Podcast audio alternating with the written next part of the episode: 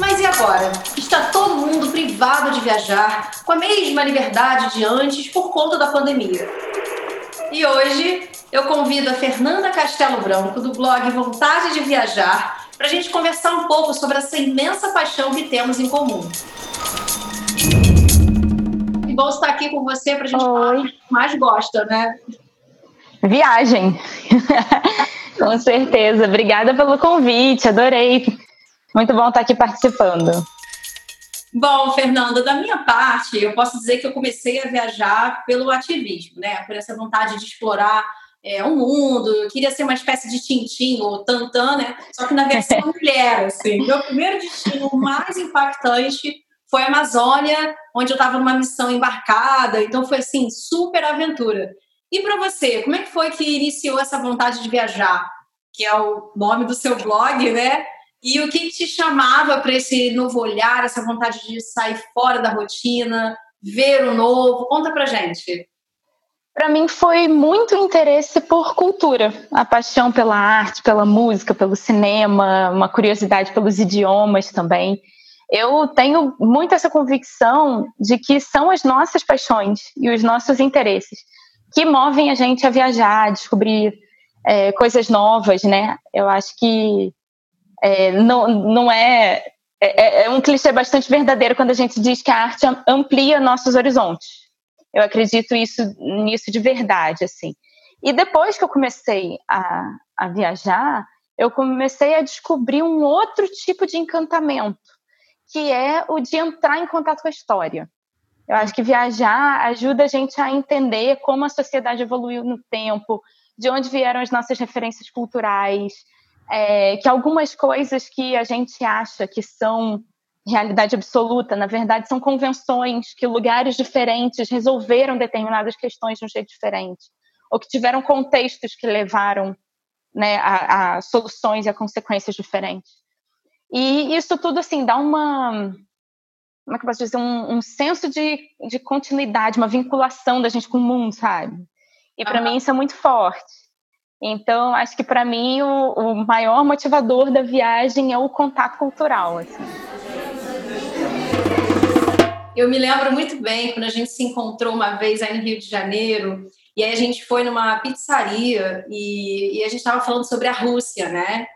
Você aprendeu russo, estudou, se empenhou na viagem, super se preparou, né? Dois meses antes, não foi isso? Foi. E aí é... eu tava indo para a Rússia. Eu falei, nossa, né? O sonho também de conhecer a Rússia, aquela coisa toda. Eu não estudei russo, tá? Assim, não empenhei tanto quanto você.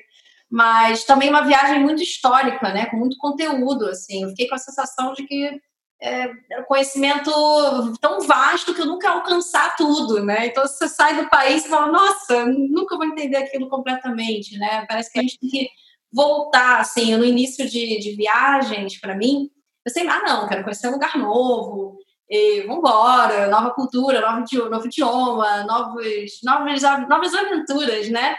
E aí, afinal, eu falei, poxa, mas é legal voltar para os destinos, é, é legal também é, voltar e se surpreender com uma nova maneira de ver o mundo, uma nova forma de entender a sociedade. Você já sabe onde é que é aquele lugarzinho gostoso que você vai, se sente bem. É, eu acho que, assim, quando a gente começa a viajar, a gente carrega muito da ansiedade, né? De, é, existe uma espécie de colecionismo nesse assunto de viagem, né? É, a gente quer colecionar tudo, desde carimbo no passaporte, imã de geladeira, enfim, ex existe uma, um, um, fetiche pelo colecionismo, né?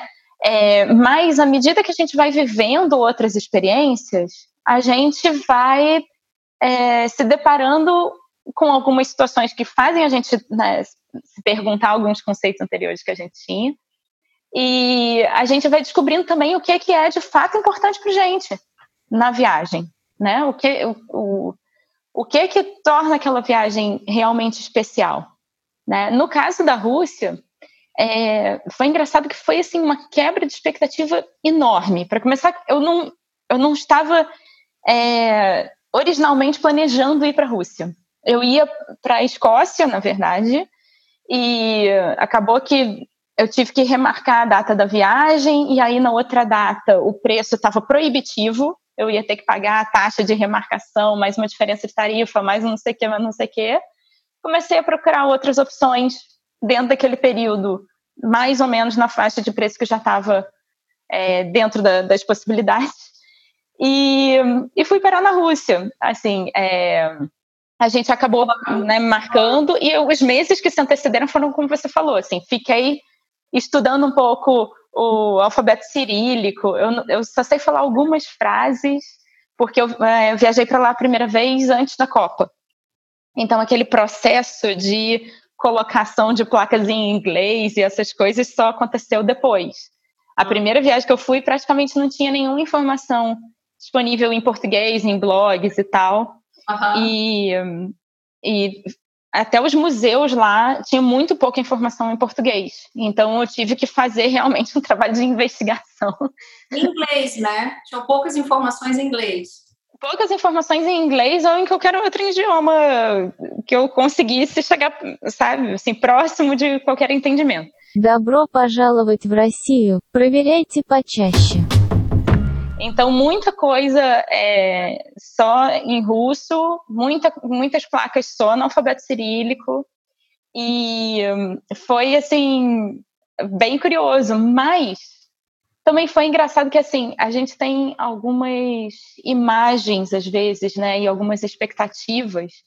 E a Rússia me surpreendeu positivamente em todos os aspectos, assim, porque hum, é, é, tão difícil, assim, a gente se sente tão dividido quando a gente vai para um país que é, um, que é mais polêmico e tudo mais. Uhum. Mas a gente tem que lembrar, até pela situação que o Brasil se encontra agora, né? Que nem sempre o povo se sente plenamente representado pelas decisões que o país está tomando. É, e na Rússia, eu, eu, a experiência que eu tive foi muito, é, muito mais calorosa do que eu poderia imaginar assim, pessoas oferecendo ajuda, é, eu fazendo mímica as pessoas fazendo mímica comigo, ou alguém vindo para traduzir, é, fazer amizade de verdade, sabe? Assim, e, e, não é só com jovem e tal, também é, o Guilherme que estava viajando comigo, a gente estava num cemitério, que lá tem um cemitério monumental, que é onde os, onde os astronautas, as bailarinas, os políticos, as personalidades mais importantes é, estão, né? Descansam. E aí ele tava, a gente estava nesse cemitério e uma senhorinha começou a puxar assunto com ele e a gente sabia dizer a frase "eu não falo russo", né? Ele falou isso para ela, mas ela não estava nem aí, continuou conversando com ele. No final, eu fui dar uma volta, né? É, olhar outros outros cantos. Quando eu voltei, e aí, Guilherme, o assunto aí rendeu, né? Aí ele falou: é, rendeu. Ela estava me contando que o pai dela foi piloto na Primeira Guerra Mundial e tal. E eu, tipo, como é que você conseguiu entender isso tudo? Uau! Mas porque tem algumas. É, ela estava mostrando um memorial, é, tem algumas palavras que são. É, tem algumas palavras assim que a gente reconhece a origem e tudo mais.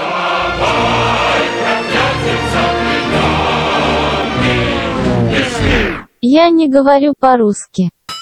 Você falou dessa, desse, desse jeito uh, caloroso, né? Do jeito deles, claro. É, mas solícito de querer ajudar, de querer mostrar caminhos, de, de resolver pendências, assim, dúvidas, né? Caminhos e tal. E aí eu lembrei uma vez que eu estava na Croácia, acho que foi em Dubrovnik, e, e aí eu estava procurando, como todas as vezes que eu chego no lugar, não importa se eu viajei uh, de barco, de carro, de trem, enfim. Mas eu sempre procurava achar o correio, né? Era a minha missão, assim, de botar lá as cartinhas que eu escrevi no trajeto, ou até postais que de vez em quando eu também mandava, né? E aí, bom. Ah, eu já recebi um cartão postal, amei. claro. E, e aí eu, poxa, eu fiquei, né, assim, caramba, eu tô aqui, não tenho a menor ideia, e vi uma senhorinha no caminho, né? Eu perguntei para ela em inglês, sabe, sabe o jeito que tem aqui o Correios? Aí ela começou a responder para mim em croata. Ok. e aí fiquei lá me perdendo e me achando naquelas ruínas, lindo, né? Adoro Croácia é um país maravilhoso que eu pretendo voltar um dia. É, e, e, eu acabei achando o correio, assim, mas foi super dificuldade para entendê-lo. Mas você vê que existe esse, essa coisa cordial, né, de querer tentar ajudar e, e mesmo que não se entenda. A disponibilidade, né, é, o interesse. Exatamente. E é, acabou sendo uma, uma experiência assim muito boa. Nossa, histórias fantásticas e ainda mais sendo um país assim que a gente a gente tem relativamente pouca informação sobre a Rússia, sabe? E, muito do que a gente tem acaba sendo de certa forma enviesado. Até na, nas aulas de história, a gente aprendeu muito mais sobre a Guerra Fria do ponto de vista americano do que do ponto de vista russo. Sim. Né? Não sei se você é, chegou a ver, tem um documentário no Netflix, um documento, uma série daquelas documentais, né? É, eu acho que é a história direto ao ponto. Que tem um episódio sobre a Guerra Fria e é muito engraçado. Na corrida espacial, a Rússia foi a primeira a fazer, sei lá, cinco coisas. Uhum. Os Estados Unidos foram os primeiros a irem para a Lua, a aterrissarem na Lua. Só que a Rússia tinha feito outras cinco coisas primeiro. O primeiro satélite, o primeiro voo espacial, a primeira mulher no espaço, sabe? Assim, várias coisas é, surpreendentes e, e, não é a, a, referência histórica que a gente tem. Uhum. A gente sempre pensa na narrativa americana. Tudo, sucesso americano de ter chegado à Lua, primeiro, entendeu? É, porque é... acho que também é encurtido nos filmes de Hollywood, né? O Brasil Exato. é um consumidor ávido, né? Assim, eu na adolescência eu escutava o quê? Britney Spears, né? Todas as coisas das Spice Girls, né? Que as jovens escutavam, depois escutei outras coisas, mas sempre tendo referência ao inglês, né? No cinema, você vai assistir o quê? Né? Eu lembro lá, assisti Titanic, assisti Filadélfia, primeiros filmes lá para quem, né, gente, é dos anos 90 e... Pois é. Então, é, a referência toda era essa, né? Depois, mais tarde, eu falei, ok, o mundo é muito maior do que isso e a gente Exato. pode ter acesso a muitas outras coisas de outras partes do mundo. Exatamente. Então, colocar essas, é, essa visão cultural em perspectiva, para mim, é, é, a maior é a maior emoção da viagem.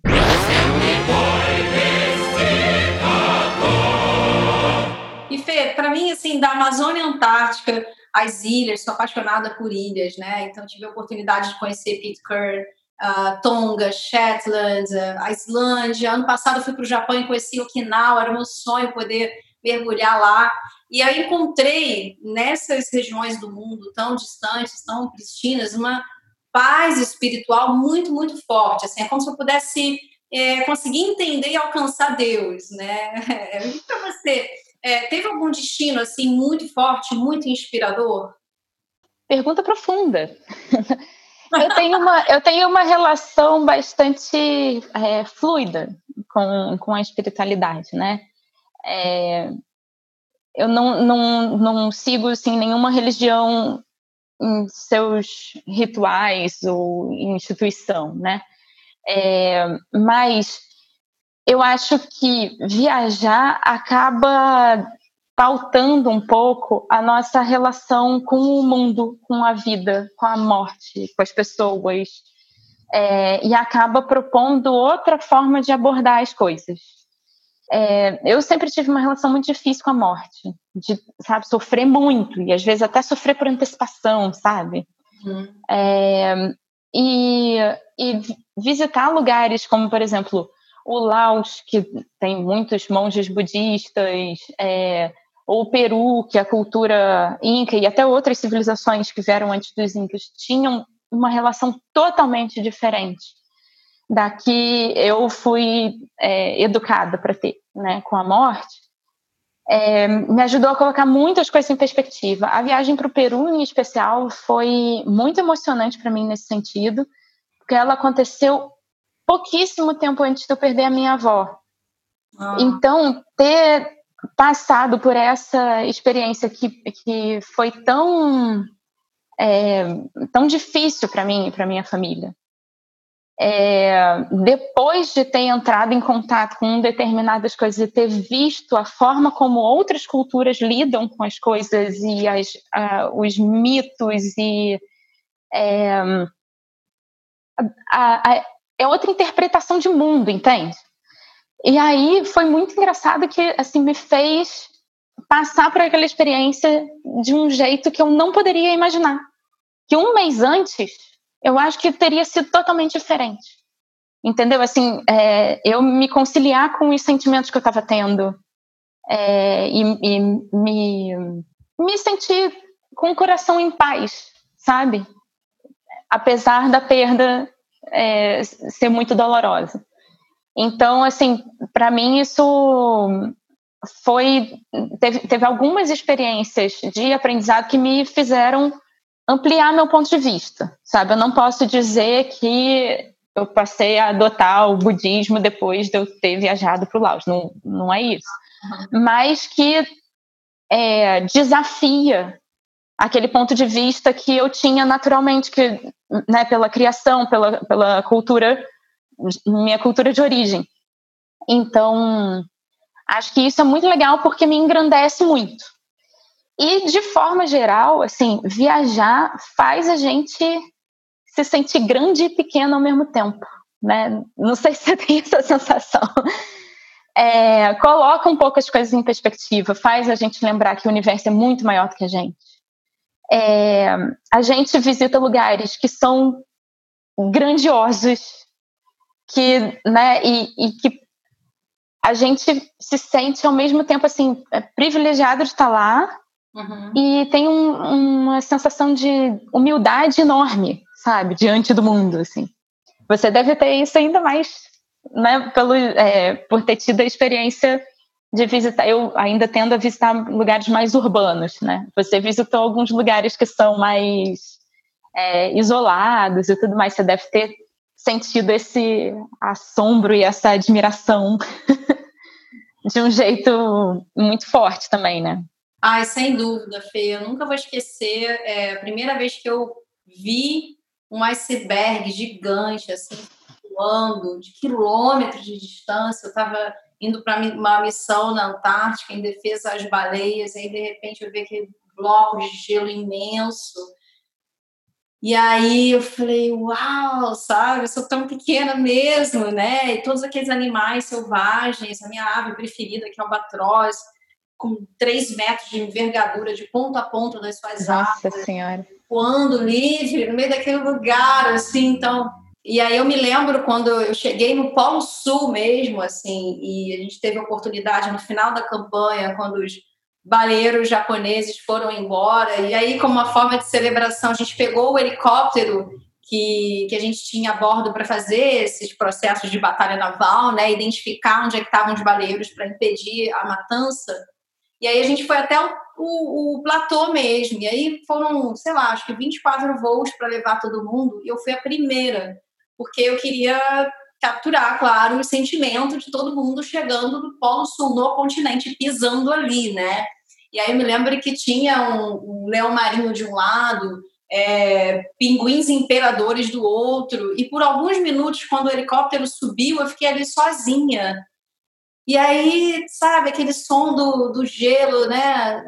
Quebrando, assim, desfarelando, as ondas, assim, sabe, encostando no, no limite, né? De onde eu estava, assim, bem no penhasco mesmo. Eu me senti, assim, é, feliz e, ao mesmo tempo, foi um choque, assim, de, de reconhecimento da força da vida. É muito poderoso isso, né? E até lembrei de um texto seu no seu blog é, que traz como memória o livro do Alan de Botton, né, o filósofo suíço, o livro Arte de Viajar. Eu sou muito fã do Alan de Amo, amo. Nossa, numa palestra dele em São Paulo, que falava de amor, né?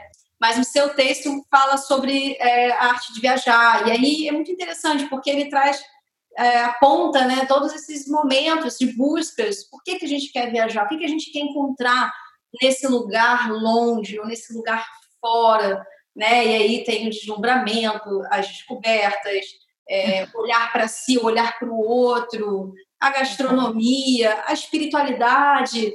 Então, tem muitas é, questões que são trabalhadas, eu acho, quando você está num lugar totalmente fora da sua zona de conforto.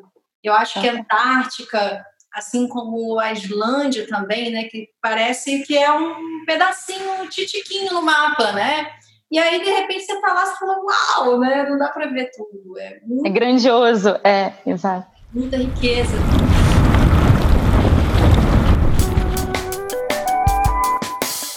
E o que, que mexeu mais com você ao longo dessas etapas, dessas, desses anos de viagem?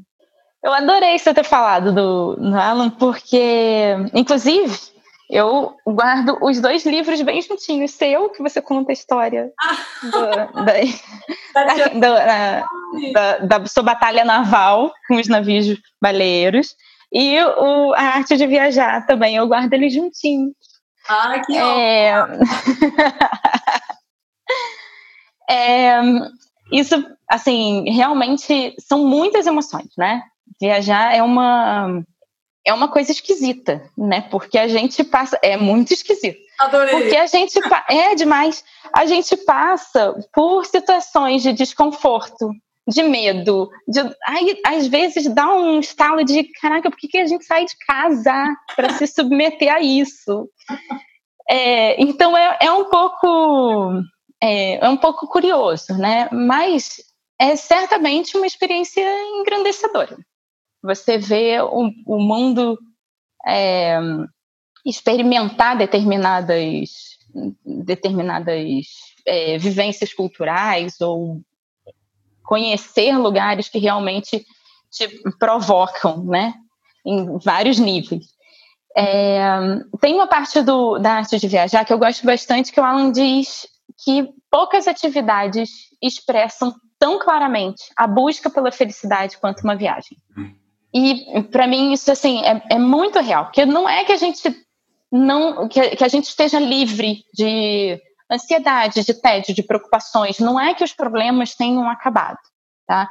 Mas a gente entra num estado de espírito que favorece boas experiências, uhum. né? É, e a própria partida, para quando a gente se dispõe a enfrentar todas essas emoções, né? Ela, ela é em si uma, uma, uma coragem. Ela, ela traz a coragem, ela traz a expectativa, sabe? É, e aí tem uma sensação libertadora que vem com isso, sabe? É, e no final das contas, essa antecipação, essa expectativa, até esse medinho, eles têm um papel na, na, na nossa vida e na nossa experiência como viajante, né? Ela, elas ajudam a fazer com que esses lugares ganhem relevância para gente, com que essa viagem ganhe relevância na, na nossa experiência de vida. É, que não é raro a gente ver filmes, livros e tantas histórias entre amigos de viagens que foram transformadoras uhum. para gente. É claro, claro que tem muito turismo que a gente faz para esparecer, que a gente faz, né, tipo assim, despretensiosamente. Não é que a cada viagem a gente vai embarcar no sentido, ó, oh, agora eu vou mudar a minha vida. Uhum. Mas, é, mas às vezes a gente é pego de surpresa por determinadas é, transformações, né? Determinadas experiências. E eu acho que quando a gente se dispõe a ir para um lugar, especialmente quando é assim, um pouco mais exótico, né? Sei lá, um idioma que a gente não fala. E eu tô nem falando assim necessariamente no exterior. Tem algumas regiões no Brasil que a gente às vezes tem dificuldade de, de entender o sotaque, ou de entender as gírias e tal. Quando a gente sai daquele ambiente que é familiar pra gente, né? E se expõe a outras coisas, às vezes aquilo tem é, efeitos na gente que são uma parte pela natureza do lugar onde a gente está indo, né? E uma parte por como ele vai ter uma ressonância dentro da gente. Daquele momento de vida que a gente tem, das experiências da, da nossa bagagem emocional, psicológica, é, de educação, de tudo, né? É, então, assim, acho que metade da viagem acontece da gente para dentro. Uhum. E às vezes esses lugares essas experiências, elas são catalisadoras. né, de, de, de processos que a gente é, já vinha construindo e vivenciando. E como é que você está se sentindo hoje com o cenário do mundo sem poder viajar por conta da pandemia? Eu tenho pensado bastante sobre isso. É, tem, uma, tem uma pergunta que tem rondado a minha cabeça, que é que tipo de viajante a gente é quando a gente não pode viajar, né? E eu tenho eu tenho uma eu tenho uma sensação muito clara de que eu não sou menos viajante porque eu não estou me deslocando agora. Uhum. Sabe assim, é, por, justamente porque para mim a viagem significa mais. Para mim a viagem é muito mais essa esse processo de descoberta e de aprendizado. Então, nesse período, mesmo em quarentena, mesmo em isolamento, é, eu continuei me expondo a aprendizados, eu continuei me expondo a pessoas novas. É, a gente até participou de um, de um programa juntas, né? Uhum. É, que a gente participou, que teve mais de 400 pessoas é, num grupo trocando ideia e, e compartilhando né, masterclasses e workshops e tudo mais. Então, para mim, assim, esse continuar aprendendo, continuar é, com, me conectando com pessoas. É, eu também voltei a estudar espanhol, que era uma língua que eu já não estudava já fazia um tempo. É, então, para mim, assim, esse processo de aprendizado, de questionamento, de conexão, ele continua. Então, é, para mim, isso é muito maior do que o deslocamento em si, sabe? Então, eu não me sinto nem um pouquinho menos viajante do que eu sempre busquei ser. É, eu acho que tem vários tipos de viagem, né? e muito, muito do que, do que nós vivemos com as nossas experiências, né? Voltaram de uma maneira muito intensa para mim na pandemia. Eu acho que é, foi o momento que eu mais escrevi, sabe, nos meus caderninhos, é, trazendo coisas que eu vivi, experiências, é, sabe, de pessoas que cruzaram o meu caminho, de, de coisas mesmo fortes que, que é, me chacoalharam, sabe? Eu me lembro de um episódio no Sri Lanka onde alguns velejadores assim franceses falaram: olha, cuidado, que aqui todo mundo vai cobrar mais caro porque você é estrangeira, fica ligada. Eu falei, nossa, não, tudo bem, tá bom. Lá no Brasil é um pouco parecido, às vezes acontece, mas nem todo mundo é assim. Mas é, vou ficar bem atento, obrigada e tal. Eu falei, Poxa, daí é a dica do dia, né? Vou ficar ligada. Beleza. E aí eu cheguei lá no porto, na marina, e, e simplesmente cruzei com a pessoa mais doce, mais gentil, que mais foi solista, é, um senhor já de idade, e simplesmente queria ser o facilitador das pessoas novas que estavam chegando de barco. E aí ele me mostrou onde tinha lavanderia para lavar as minhas roupas, porque no barco não tinha. Ele me mostrou onde eu conseguia fazer as minhas compras, porque não tinha um mercado muito perto da marina. E assim, ainda além de tudo, assim, foi tão querido, falou, não, vem lá tomar um chá na minha casa, conhecer minha, minha esposa, minha família. E eu fui, sabe? Ele me mostrou a casa, que foi toda afetada pelo tsunami, e a casa super humilde, só tinha um colchão no chão, mas mesmo assim um sorriso imenso, mostrando fotos, falando da vida. Teve algum aprendizado, assim, experiências determinantes é, que você viveu nessas viagens, algumas partes do mundo, essas lições, sabe, que a gente guarda para a vida e que transforma a gente de algum jeito? Teve, é, com certeza, sim. Acho que, acho que todas as viagens têm, têm algum momento, assim, que desarmam a gente, né?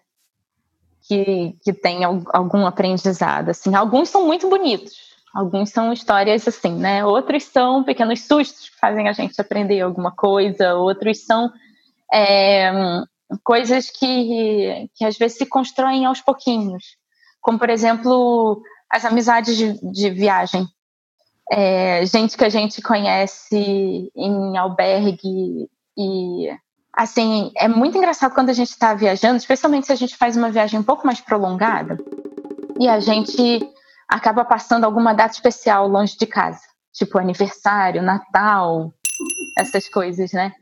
E aí aquela pessoa que você conheceu há três dias, de repente é uma pessoa muito especial com quem você está, sabe, compartilhando o Natal. E tem alguns desses, desses amigos que eu tenho contato até hoje, é, outros que a gente é, simplesmente perdeu é, contato. É pontual, né? Você teve. Especialmente, um... especialmente nas viagens que aconteceram antes da, da era Facebook. Então, é, tem algumas pessoas que realmente. Algumas eu reencontrei anos depois, outras nem tanto. Mas eu acho que esses contatos com as pessoas, sejam as pessoas locais, sejam amigos de estrada, às vezes, assim, tipo, uma das, uma das pessoas que mais marcou essa viagem para o Laos era uma menina da África do Sul, que morava na Alemanha, sabe? Assim, não. é, mas para mim é, é impossível pensar no Laos sem pensar nela, porque ela me transformou também, ela me tocou, ela se tornou uma pessoa especial na minha vida. É, então, acho que, que essas amizades promoveram muitas lições, assim, muitas mesmo. Mas tem algumas outras lições que eu acho que vêm com o contato com a cidade. Uma coisa banal, mas que sempre causa estranheza, assim, a relação de outros países com o transporte público, por exemplo. Tem algumas coisas que a gente vai percebendo que funcionam de outra forma em outro país. É, como é que é a relação de confiança? Como é que é a fiscalização? Como é que funciona o ingresso, sabe, o, o ticket, é, a passagem? Como é que funciona é, enfim, tem algumas coisinhas também que fazem a gente despertar para outras formas de funcionamento das coisas. Algumas sendo bons exemplos, outras sendo maus exemplos. Mas eu acho que essas coisas, assim, a gente é, acaba trazendo alguns aprendizados, até de forma prática mesmo, que mudam até a forma, por exemplo, como eu vou votar para vereador sabe? Assim, porque a gente acaba tendo contato com determinadas ideias, com determinadas coisas, e a gente começa a identificar um, em que é que a gente acredita mais, que tipo de modelo a gente, a gente quer é, para nossa cidade, para o nosso planeta. Né? Então, eu acho que tem lições de tantas ordens diferentes, sabe? Da, da espiritual até as coisas mais sabe? política pública e transporte, e, enfim. As é, coisas mais práticas.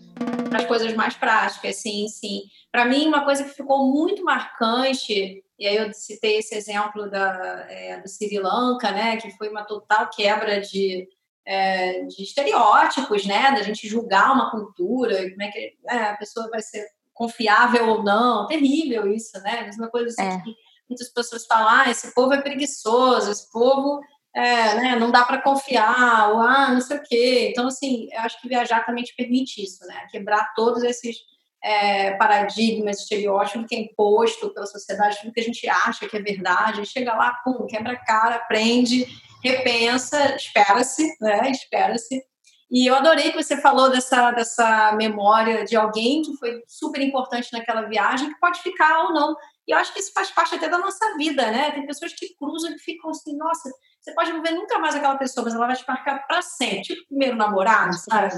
Marca para sempre. Ela, por acaso, eu, eu tive chance de reencontrar. Ainda quero rever de novo, mas ainda não foi possível a gente a gente cruzar os caminhos de novo. Mas é, essas coisas marcam muito mesmo. E assim, até essa questão de abrir mão, de entender que algumas pessoas a gente não vai ter contato de novo.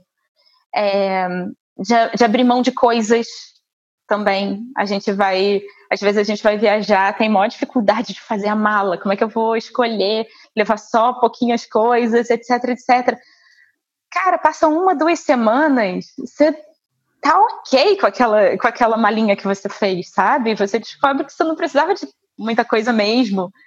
É, e, e a gente conhece pessoas na estrada, seja seja no, no, no rosto mesmo, seja gente da cidade, algumas pessoas que a gente não vai encontrar de novo, e, e saber deixar algumas coisas passarem. Uhum. É, Para mim foi um aprendizado assim é, muito grande, sabe? Assim, esse, esse processo de é, eu, eu ia falar desapego, mas na verdade não é desapego. Né? É um acolhimento, na verdade, entendeu? É, você deixa fluir porque você acolheu e. e aceitou, aceitou. aceitou. trouxe, né? Exatamente. E, como é que você via a sustentabilidade nas suas viagens? Assim, eu falo isso porque é, a minha experiência, por exemplo, no Japão, foi daquela né, limpeza, organização, você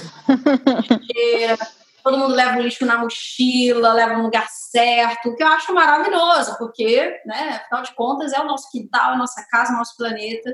Mas para mim foi, uau, um, um, choque muito grande, né? Assim, e, no entanto, quando eu é, cheguei no Egito pela primeira vez, é, eu lembro que todo o lixo tinha sido separado a bordo, uma maravilha. Eu falei, ah, que bom, tudo separado, bonitinho, virginiana, né? Separado, né? Alumínio tá aqui, orgânico tá aqui, plástico tá aqui, rarará. Chegou lá, todo o lixo foi para o mesmo lugar. Imagina a minha frustração, né? Falei, gente, que isso? Como assim? Tal. Bom, a gente sabe disso, né? Tem lixões espalhados pelo mundo, tem é, lixo que sai da Europa e vai parar na Ásia, na África. Então, assim, é. como é que foi a sua experiência viajando, olhando para a sustentabilidade e sobre culturas que abraçavam esse conceito e outras que não estavam nem aí para isso? A, a, a, relação com a sustentabilidade, ela, eu acho que é e, e tem que ser um aprendizado contínuo. É, a gente vai ver alguns exemplos bons e maus enquanto a gente está viajando é, como você falou, tem países que lidam de formas muito diferentes. É, eu tive contato com lugares que, que carregam as compras em sacolas de, de papel ao invés de plástico, muito tempo antes de ter a discussão sobre sacolas de plástico no Rio de Janeiro. É, mas tem outros lugares também que tem outro tipo de relação com o consumo, sabe? Tanto de lugares que, em, em que as pessoas realmente têm uma vida muito menos consumista, quanto em outros em que as coisas parecem ser todas descartáveis. Uhum. É, e você vê que isso está muito enraizado em outros aspectos da sociedade, não é só no comportamento individual, é, no tipo de loja que tem, no tipo de produto que vende, na, na, sabe como aquele produto foi feito, é, como que ele está sendo vendido, por que preço. Então, é, é uma visão sistemática muito maior do que o nosso relacionamento individual com algumas coisas ou com o lixo que a gente é, gera, né? Eu tenho uma, um conflito interno, eu fico com o coração muito dividido quando eu penso em viagens sustentáveis, porque eu acho que para é, assim a gente acaba tendo que entrar numa outra discussão sobre o modelo capitalista, que é, entende assim, porque no final das contas é, não qualquer atividade que a gente faça é uma forma de consumo de um serviço de um produto.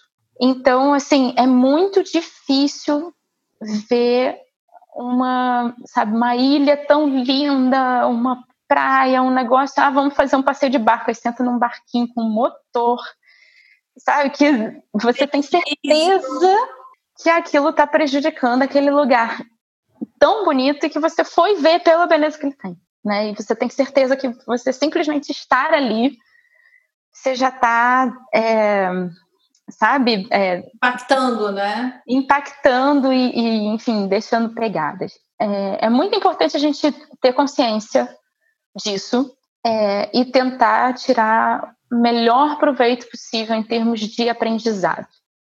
É, eu acho que é muito difícil, enquanto viajante, assim, especialmente quando você está fazendo uma viagem a turismo, a lazer e tal.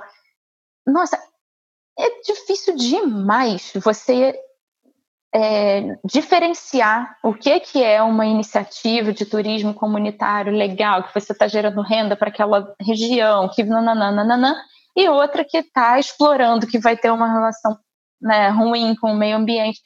É muito difícil, especialmente se você está falando de idiomas que são exóticos para você. Uhum. Sabe, que você não encontra tantas referências, que você não sabe julgar o site daquele lugar sabe, da, daquela instituição, daquela empresa. É, é muito difícil para a gente, como turista, diferenciar um pouco as coisas. Uma amiga minha viajou para Tailândia no final do ano passado, tem toda aquela polêmica de atrações com elefantes e tudo mais, e ela disse, Nanda, assim, qualquer folhetim, qualquer papelzinho dizia que era santuário. Porque as pessoas sabem que é para buscar tipo santuários, não atrações que exploram. Aí virou uma palavra-chave, que qualquer atração. E como é que você vai conferir quem está fazendo um trabalho sério, quem não está? Tem atrações com animais que resgatam animais é, de tráfico, de, de, cativeiro, de entendeu? É, e que reabilitam e, e, e reinserem os animais nos, nos né? É, eu também acredito, de certa forma, na importância de ter pontos de contato. Eu conheci já vários biólogos que dizem que a gente é, fica mais propenso a tomar conta daquilo que a gente conhece, daquilo que a gente tem, né, que a gente cria uma conexão. Então, acho que o ideal mesmo seria que a gente não conseguisse impactar determinadas é, determinados é, como é que chama? Ecossistemas e determinadas espécies. Mas no final das contas a gente impacta. Então de certa forma pode ser interessante a gente se sensibilizar para aquilo sabe o sei lá o aquário marinho do Rio de Janeiro aqui é, o, o diretor do aquário ele faz um um trabalho contra a caça de tubarões há mais de uma década. Sabe? Porque os tubarões são vistos como vilões do mar e etc. Então, assim, é, é, é, muito provável que, esse, que essa, essa diretriz que é tão grande na vida dele também esteja presente no, na, no próprio empreendimento, entendeu? Acho que o principal para a gente ser um viajante responsável é a gente não acreditar que a gente encontrou a resposta. Ah, se eu fizer tal e tal e tal coisa, vou ficar com a consciência tranquila. Você não pode achar que você está com a consciência tranquila jamais. Você tem que continuar se questionando, você tem que continuar conhecendo, você tem que continuar pesquisando e a gente vai continuar se arrependendo. Sabe assim, mas, mas é bom que a gente se arrependa para aprender. Entendeu? Assim. Claro. E nós somos, somos, seres humanos, né? A gente erra e acerta o tempo inteiro. Não adianta entrar nessa ilusão de que a gente sabe tudo, já entendeu tudo. Né? Não, se a gente é adolescente, até, até tem uma, né? uma pequena razão aí, porque está com os hormônios à flor da pele, mas já adultos, sabe? A gente realmente precisa é, ser mais humilde, entender melhor as necessidades do mundo. E você falou, eu estou bastante de acordo, assim, sobre é, as nossas pegadas, o quanto a gente impacta, até quanto a gente impacta, e se perguntar e se reciclar é uma forma de, de, de se regenerar também, é né? uma forma da gente é, dar um passo à frente, tomar decisões mais conscientes. Porque realmente é impossível a gente não gerar nenhum impacto. Até existem movimentos muito interessantes, né, que é o Zero Waste, o lixo zero. Acho que dá, com certeza, para a gente é, evitar um, assim, o máximo possível. A gente tem ferramentas, a gente tem informação, a gente tem tecnologia, a gente tem é, todas as ferramentas necessárias para a gente poder viver em sociedade e também, por que não, viajar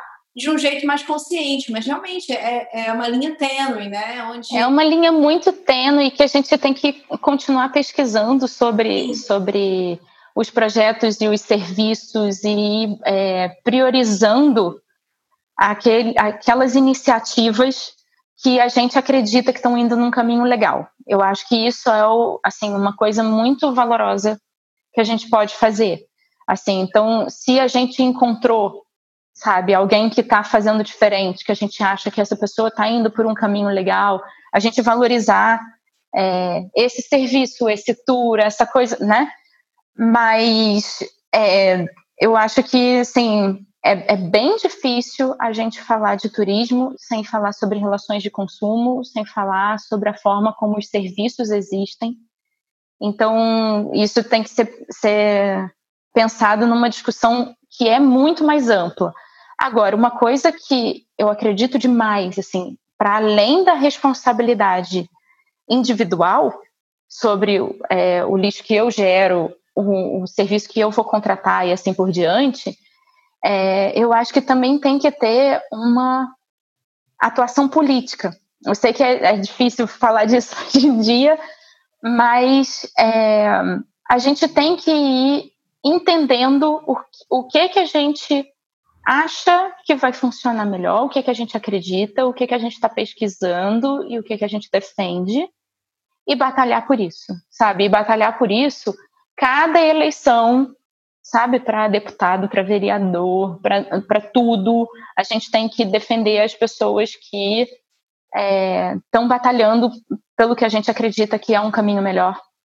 Porque muitas dessas coisas não dependem só de é, iniciativas individuais, elas dependem também de políticas públicas, elas dependem, sabe, de, de leis de preservação, elas dependem, entendeu, de, às vezes, regulamentação de relações de trabalho. Sim. Sabe, são coisas assim. É, que são muito mais amplas do que o turismo, então a gente não pode esquecer é, que não existe um assunto legal que é a viagem por diversão, momento de lazer, nananã, o assunto chato, difícil, polêmico, que é a política. A gente tem que lembrar que estar no mundo pede que a gente esteja em sociedade, que a gente busque formas melhores de estar em sociedade, sabe? Pela gente e pelo planeta. Então, para a gente perder um pouco esse medinho e essa dicotomia, essa diferenciação entre as coisas, e lembrar que esses aprendizados que a gente está trazendo a gente tem que trazer para nossa vida individual e para nossa vida em sociedade também. Então a gente tem que batalhar por eles. Sim, porque está tudo conectado. Uma coisa que ficou clara para mim durante essa pandemia, é, enfim, foi uma experiência muito intensa, né? Eu fui de Amsterdã para Londres, aí fiquei presa quatro meses e meio em Londres. E aí. Você não esperava, de repente, ter uma. É, não esperava. Teve que fazer uma mudança no meio da pandemia, né, Vá? Pois é, uma mudança no meio da pandemia, é, finalmente conseguindo fazer essa transição aqui para Portugal. E, e, e, realmente, assim, viajar nesse lugar super estressante, né? De tem um vírus rolando, uma pandemia, uma questão de doença, né? Colocar a máscara, aquela máscara que você acha que vai te proteger, mas sabe, porque o negócio está no ar, aí você quer coçar o nariz, aí vai ao banheiro, aí, né? Super, foi assim, bem difícil, sabe? Viver essa experiência da viagem no meio da pandemia, uma, uma coisa necessária, né? Eu precisei sair da Inglaterra é, por várias razões, estava precisando de, de uma vida mais tranquila e, e, com menos casos também, céu azul, sol, enfim, tudo que é, faz a gente um pouco mais feliz. E uma coisa que ficou clara para mim dessa experiência é, foi que talvez a tendência seja viajar menos, sabe? Seja viajar mais localmente, seja viajar para lugares mais, mais próximos. Às vezes as pessoas talvez valorizem mais, é, às vezes até assim, regiões que estão ali do lado elas não conheciam, porque, ah, muito mais bacana ir lá para longe, né? Porque o longe é legal, o longe é exótico, o longe é diferente, uma coisa desde o ser humano. Mas vamos ver, né, os desdobramentos históricos é, de que a gente vai ver a partir de hoje, né, como é que o mundo vai se reciclar para a viagem. Bom, a gente já está aqui no finalzinho é, e a gente sempre pergunta para os nossos, para os nossos convidados. Bom, na verdade, grande parte mulheres aqui, né? 90% das convidadas são mulheres. Só tivemos um convidado homem. É, mas é, perguntar o seu status, qual o seu relacionamento com o planeta? Nossa, é um relacionamento sério, apaixonado. é... completamente apaixonada. É, um relacionamento sério é uma boa resposta, porque nem, nem sempre tudo é tão feliz quanto a gente gostaria, mas é, é quando a gente acredita que a gente ainda quer investir nesse relacionamento, que a gente ainda quer se dedicar a ele. E eu acho que isso é o mais importante agora, né? Sim, mais importante, mais necessário, fundamental para a gente conseguir Exatamente. viver em harmonia. Adorei falar com você, obrigada. Hoje a gente falou aqui com a Fernanda Castelo Branco, do blog Vontade de Viajar. A gente falou sobre viagem, sustentabilidade, lembranças, aventuras, memórias, emoções, espiritualidade dentro das nossas experiências viajando. Obrigada, Fernanda. beijo. Obrigada, Má. Beijo. A gente continue viajando de muitas outras maneiras.